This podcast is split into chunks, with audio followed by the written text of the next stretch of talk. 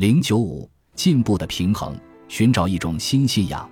十九世纪初，随着拿破仑的事业接近尾声，世界从革命的恐怖和战争的灾难中走出来。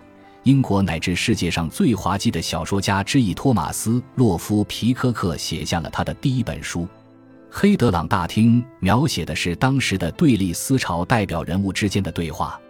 在故事开始时，我们了解到受邀的来宾来自大都市的不同地方，已在霍里黑德油车的四个角落坐定。这四个人分别是福斯特先生，一个完美主义者；埃斯科特先生，一个颓废论者；詹吉森先生。一个现状维护者，以及加斯特牧师。虽然他既不是哲学家，也不是一个有品位的人，但他的一篇关于火鸡馅料艺术的博学论文赢得了乡绅的喜爱。没有他，圣诞晚会就不完整。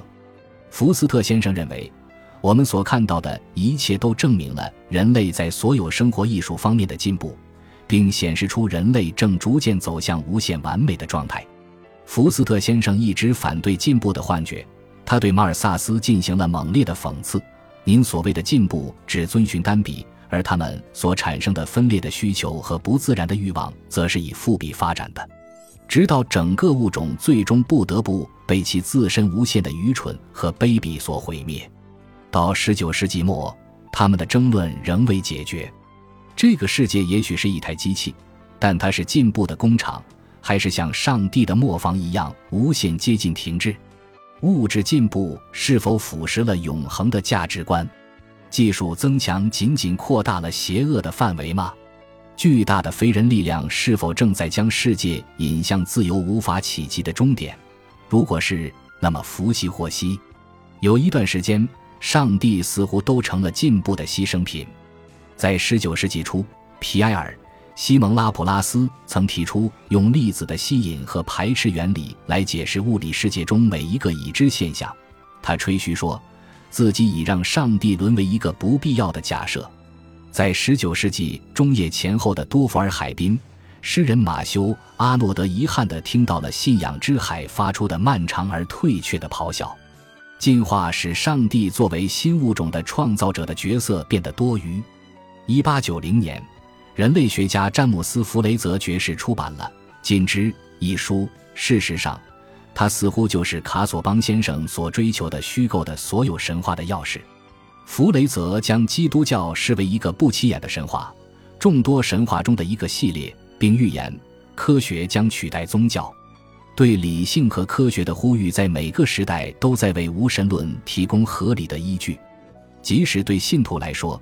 相信或接受人类可以乃至必须在没有神帮助的情况下自力更生，也一直是我们无法依靠神来达成目的时的一种实际手段。然而，直到十九世纪才产生一种观念，将这些线索结合起来，开创出一种无神论者的准宗教与真正的宗教相抗衡。一个早期的迹象是在革命时期的法国发起的对峙高存在的崇拜。尽管他昙花一现，以可笑的失败而告终，但他有可能是第一个从零开始的反基督教的宗教运动。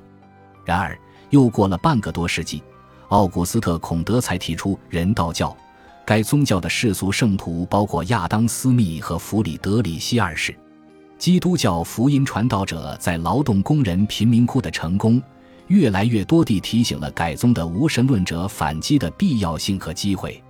与此同时，在基督教内部，一位论派以激进的形式否认了耶稣的神性，他催生了持不同意见的会众，使怀疑论超越了原有的界限。在投身于社会福利的过程中，他们发现了一种可以超越信仰的精神。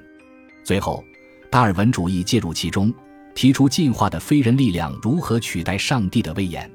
如果科学能够解释物种多样性这种神秘的问题。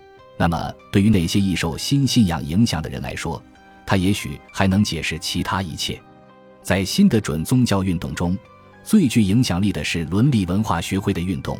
该学会作为一种新宗教，由费利克斯·阿德勒于1876年在纽约创办。他的目的是把道德行为建立在人道价值观上，而不是建立在上帝的榜样、教条或诫命之上。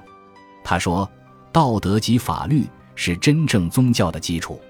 改变原有的信仰，最终皈依唯论的牧师蒙丘尔康维将这场运动带到了英国。他的影响力越大，就越不像一个宗教。尽管1957年美国高等法院的一项裁决赋予伦理文化学会宗教的权利和地位，英国人文主义协会也争取在 BBC 的节目中与享有特权的宗教获得平等的广播时间。对明白人而言，可能用不着细说了。现代人文主义传统与所谓的文艺复兴学科无关，后者取代了神学和逻辑学，更注重人文学科。这种文艺复兴人文主义的流行，与所谓的世俗主义的侵蚀无关，这是对日益增长的民事律师和公务员的培训需求的回应。不应将宗教排斥主义者的人本主义与新人文主义相混淆。新人文主义是二十世纪中叶的恐怖时期之后一场运动的名称，重新确认对人类价值和道德本质的信念。关于上帝已死的说法总是为时过早。与前一个世纪一样，十九世纪末几乎所有传统中的复兴主义都回应了无神论和世俗宗教。一八九六年，安东布鲁克纳在创作他的第九交响曲时去世。他在复活的信仰的辉煌结尾中消除了宗教的疑虑。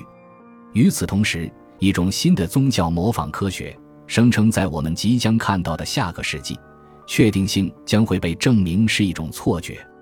长老会普林斯顿神学院的院长查尔斯·赫治曾给达尔文写过一封回信，信中他并没有驳斥进化论，而是告知达尔文，圣经的字面解读可以与科学定律相媲美，甚至超越之。